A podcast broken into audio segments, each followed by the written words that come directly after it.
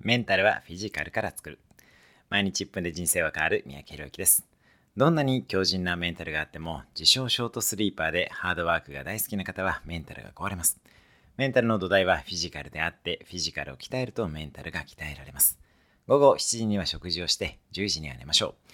ショートスリーパーを続けると人生そのものがショートになってしまいます。メンタルヘルスはフィジカルヘルスから作ります。